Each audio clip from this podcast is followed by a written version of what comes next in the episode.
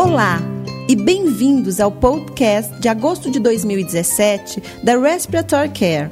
Juntamente com Dean Hess, iniciaremos com o estudo de Lee colaboradores que avaliaram a segurança e a efetividade de manobras de fluxo rápido para remoção de secreções subglóticas. Os pesquisadores conduziram estudos in vitro e in vivo e encontraram que essas manobras são seguras e efetivas para a remoção de secreções subglóticas.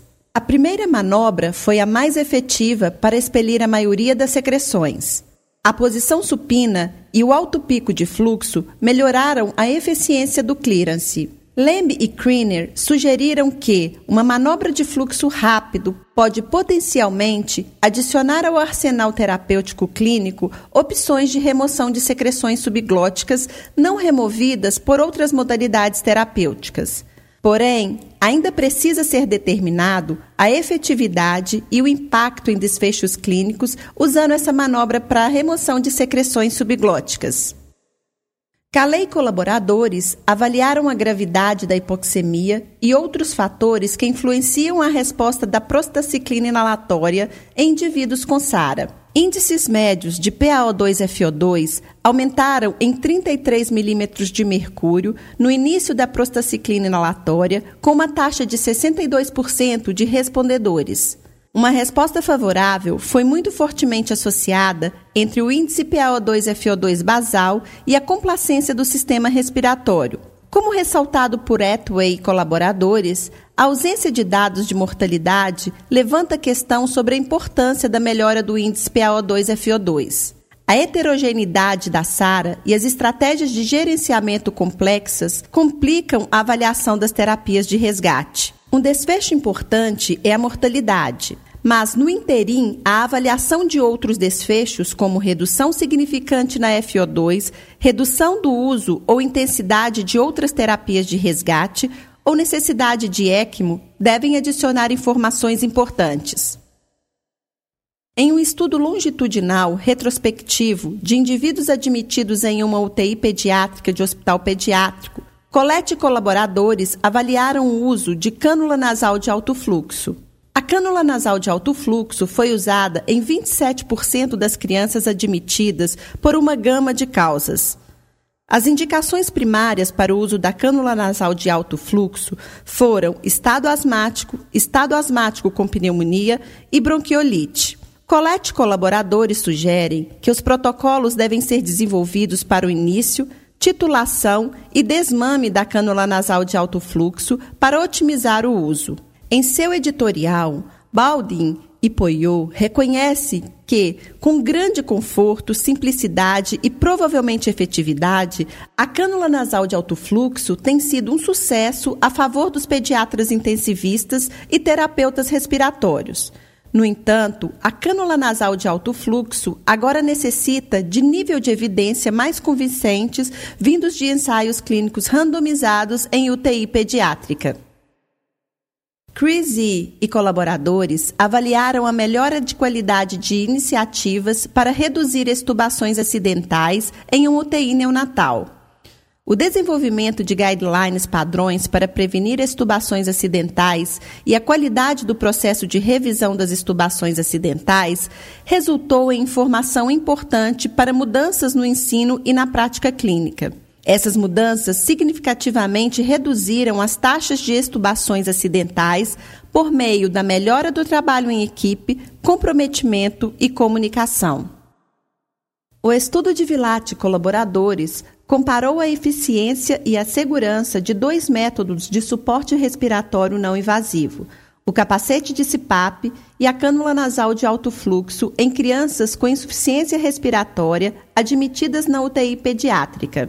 Vilate e colaboradores acharam que ambos, capacete de CPAP e cânula nasal de alto fluxo, foram eficientes em melhorar a condição clínica dos pacientes pediátricos com insuficiência respiratória leve a moderada. A resposta clínica ao capacete de CPAP foi mais eficiente e mais rápida do que com a cânula nasal de alto fluxo. O objetivo do estudo de RIMA e colaboradores foi testar um piloto simples, orientação de saúde por meio de contato telefônico que mostrou reduzir readmissões entre pacientes com DPOC. Rima e colaboradores acharam que as orientações e entrevistas motivacionais oferecidas via contato telefônico para pacientes com DPOC foram factíveis, bem aceitas por ambos, pacientes e cuidadores, simples e uma intervenção nova para melhorar o bem-estar dos pacientes com DPOC. Esse estudo piloto oferece uma alternativa possível para os programas de reabilitação pulmonar ambulatoriais para pacientes com acesso limitados a esses programas. O teste Glitter ADL se propõe a avaliar a capacidade funcional de pacientes com DPOC. O objetivo do estudo de Souza e colaboradores foi comparar as necessidades metabólicas, ventilatórias e cardíacas e o tempo que leva para os pacientes com DPOC leve, moderada e grave realizar o teste Glitter-ADL. Os autores encontraram que, como o grau de obstrução das vias aéreas progride, os pacientes com DPOC apresentam reserva ventilatória significativamente menor para realizar o teste Glitter-ADL. As reservas metabólicas e cardíacas podem diferenciar os pacientes mais graves. Talvez essas variáveis sejam melhores desfechos para diferenciar o desempenho funcional que o teste Glitter ADL. O estudo de Montes de Oca e colaboradores avaliaram a exposição à biomassa e tabagismo sobre o risco de DPOC em centros de atenção primária da América Latina. Indivíduos com DPOC da atenção primária tiveram uma exposição aumentada à biomassa e tabagismo, comparados com indivíduos sem DPOC. Tabagismo e biomassa são ambos fatores de risco para DPOC, mas a biomassa e o tabagismo não parecem ter efeitos aditivos. Tambaço e colaboradores avaliaram os efeitos do Flutter sobre a inflamação de escarro, microbiologia e transporte de secreções respiratórias em indivíduos com bronquiectasia. O uso do Flutter durante 30 minutos por dia, durante quatro semanas, foi suficiente para mudar as propriedades físicas e melhorar o transporte de muco por tosse.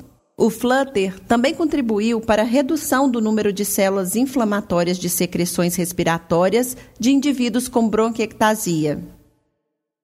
O objetivo do estudo de Lee e colaboradores foi identificar parâmetros laboratoriais que estão correlacionados com o índice de gravidade da bronquiectasia e a escala de Facet. Muitas variáveis laboratoriais foram identificadas como possíveis fatores prognósticos para pacientes com bronquiectasia não fibrose cística. Entre os fatores, o nível de albumina sérica exibiu uma forte correlação e foi identificado como uma variável independente associada ao índice de gravidade da bronquiectasia e à escala de Facet.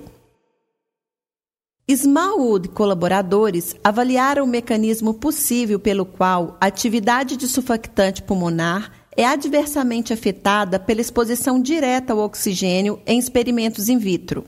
As características do surfactante pulmonar foram adversamente afetadas por exposição de curto prazo ao oxigênio. Especificamente, estudos de tensão superficial revelaram que a exposição de curto prazo para altas concentrações de oxigênio mostram a fragilidade do surfactante pulmonar, como mostrado pela área superficial modificada. Isso sugere que reduções na complacência pulmonar podem ser iniciadas em um curto período de tempo de exposição. Se esses achados puderem ser demonstrados em vivo, um papel para redução da FO2 durante a terapia com surfactante exógeno pode ter um benefício clínico. O objetivo do estudo de Ócio e colaboradores foi investigar o possível valor de níveis séricos de ácido úrico em predizer mortalidade em 30 dias de tromboembolismo pulmonar. Ócio e colaboradores acharam que o nível de ácido úrico sérico foi um preditor independente de mortalidade em curto prazo no tromboembolismo pulmonar. Isso sugere que os níveis de ácido úrico séricos podem ser biomarcadores de desfecho em pacientes com tromboembolismo pulmonar agudo. Adicionalmente aos artigos originais, nesse mês de agosto de 2017, nós também publicamos uma revisão sobre a troca gasosa durante a posição prona. Para receber o conteúdo deste podcast e de podcasts anteriores da revista, por favor visite nosso website em www.rcjournal.com. Você também poderá se inscrever no nosso website para receber os podcasts de futuros volumes da Respiratory Care.